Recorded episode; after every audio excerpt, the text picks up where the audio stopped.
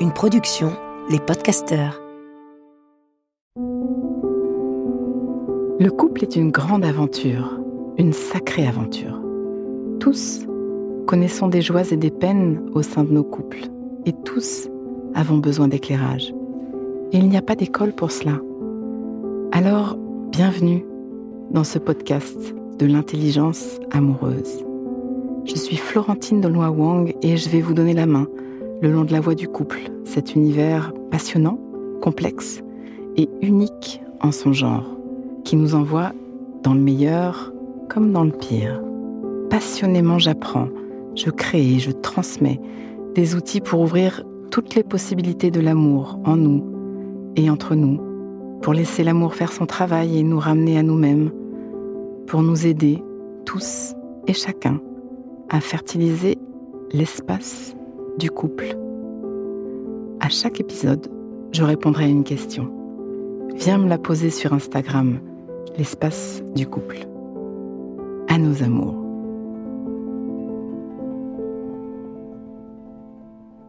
Je l'aime, mais je ne suis plus amoureux ou amoureuse. C'est une question qui me revient souvent aussi. Merci d'ailleurs de tous ces échanges sur cette page Instagram de l'espace du couple. J'aime tellement vous sentir. Alors ce thème, je l'aime, mais je ne suis plus amoureux, je ne suis plus amoureuse. J'ai une bonne nouvelle. On commence à aimer quand on cesse d'être amoureux. On commence à aimer quand on cesse d'être amoureux. Alors pour certains, c'est une mauvaise nouvelle. C'est vrai que les mains moites, le cœur qui palpite, le manque cru ou cruel, l'envie, le besoin d'être ensemble, l'obsession, les papillons dans le ventre, le désir, l'excitation, toute cette machine hormonale qui s'est emballée à notre bénéfice. L'adrénaline, par exemple, qui me donne de l'audace. Quel kiff. Je sors de ma zone de confort, je me sens vivante, je me sens vivant.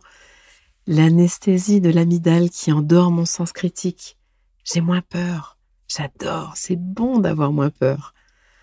En passant, j'ai envie de vous glisser à l'oreille d'apprendre à faire avec votre peur. Pas besoin d'anesthésie. Elle est une amie à bien connaître. Autant qu'une empêcheuse parfois de vivre en rond à congédier. Mais c'est comme tout. Ça s'apprend. Ça se muscle. Ça se travaille. Dans l'expérience à nos amours, d'ailleurs, ça fait partie du voyage que d'apprendre à respirer dans nos émotions pour qu'elles ne rétrécissent pas nos possibilités d'aimer, mais qu'elles en soient enfin la boussole. Mais revenons à cet état amoureux. On a aussi l'ocytocine qui coule à flot et me fait me sentir en lien. Il y a mes hormones sexuelles qui se mettent en branle et me mettent en désir, tout en me rendant irrésistible. Que de plaisir. Et il y a cette dopamine, chère dopamine, qui me fait me sentir comblée jusqu'à la prochaine dose. J'en veux encore, encore, plus, toujours plus. Ça, c'est le problème avec la dopamine. Elle pourrait me rendre accro à l'état amoureux et m'empêcher d'évoluer vers la phase suivante. L'autre me manque quand j'ai pas ce shoot de dopamine. Je respire à plein poumon quand il ou elle est là à mes côtés. Je vole vers nos rendez-vous. La tension du manque est délicieusement infernale. Je me sens en vie. En fait, je suis obsédée aussi.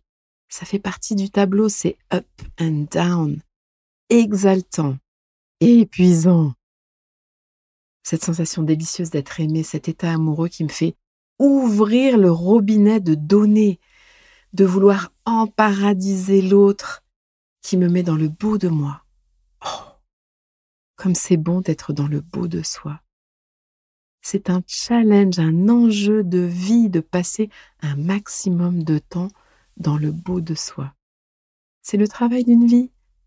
C'est cadeau dans l'état amoureux, mais aussi c'est un choix possible, une décision, un engagement, un travail.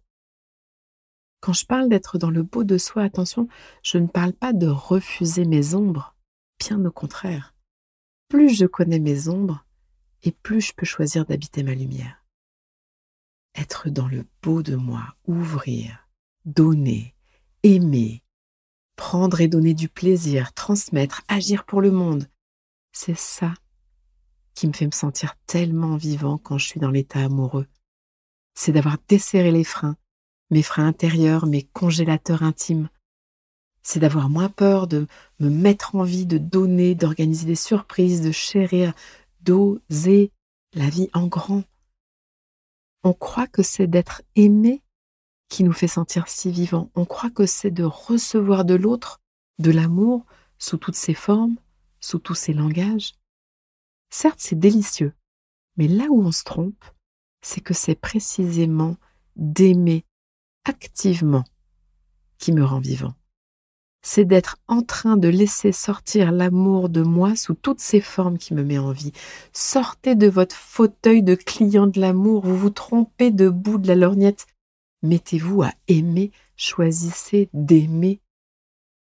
Retenez ça pour toujours. C'est d'être en train d'aimer activement qui me fait me sentir vivante ou vivant. Je vous le répète à longueur de podcast, aimer est un verbe d'action. Pause. Inspire. Expire. Fais de la place à l'intérieur. Comme un petit entracte qui donne de l'oxygène. Prends juste un instant pour refaire de la place. Voilà. J'y reviens. Alors oui, l'état amoureux, quel délice, quelle somme de joie, quelle aventure, cadeau de vie qui n'a qu'un temps. Puis, à moi de prendre le relais, de choisir de prendre le relais. Choisir d'aimer. Aimer est un choix, aimer est une décision. Je comprends que certains d'entre vous ne vivent que pour ça, les amoureux de l'état amoureux, de cet élan porteur et incontrôlé, mais de toute façon, peu à peu, ces hormones se drainent. Savez-vous d'ailleurs que nos cerveaux ne tiendraient pas deux ans à ce rythme? Nous claquerions tout bonnement. C'est ce que la science nous dit.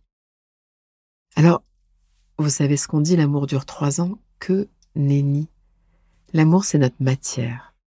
Nous pouvons l'activer à loisir. Il est infini et n'a pas de date de péremption.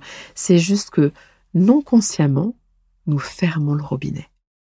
Parce que nos psychiatrices, parce que nos modèles de l'amour, parce que nos croyances, c'est l'état amoureux qui est fugace.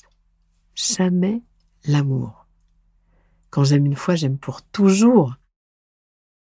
Pauvres de nous qui sommes accros à l'état amoureux sans savoir, sans cette notion que nous pouvons l'entretenir, le susciter, et pauvres de nous qui croyons qu'aimer c'est être amoureux.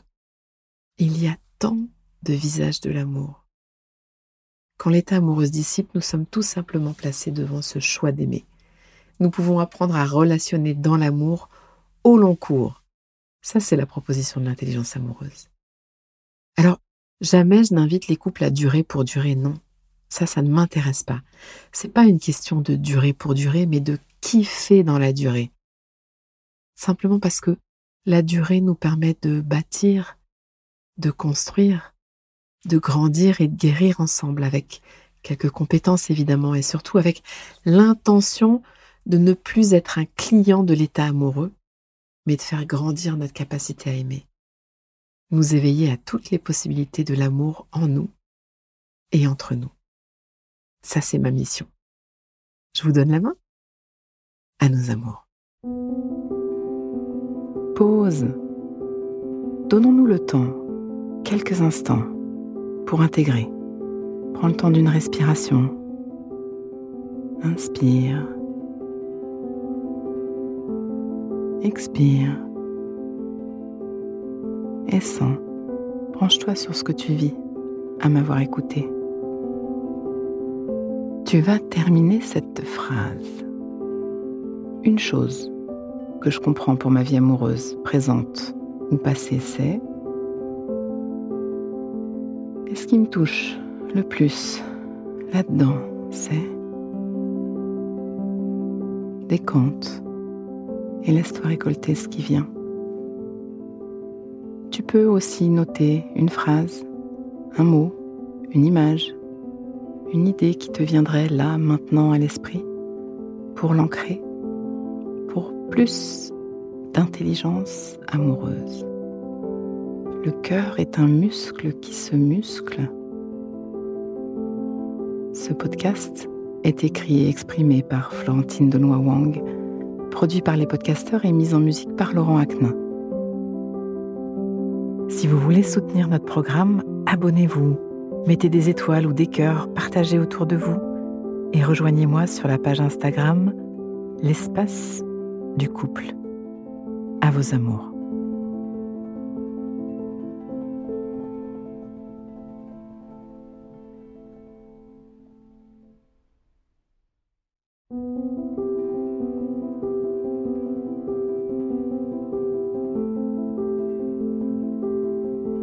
Ne manquez aucun épisode de l'espace du couple. Abonnez-vous et mettez 5 étoiles sur Apple Podcasts, Deezer ou Castbox.